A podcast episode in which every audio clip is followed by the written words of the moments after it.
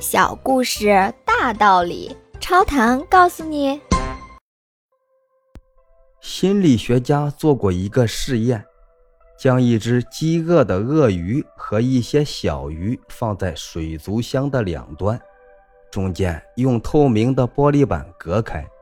刚开始，鳄鱼毫不犹豫地向小鱼发动进攻，它失败了，但是它毫不气馁。接着。他又向小鱼发动第二次更猛烈的攻击，他又失败了，并且受了很严重的伤。他还要攻击，第三次、第四次，多次攻击都没成功，他选择了放弃。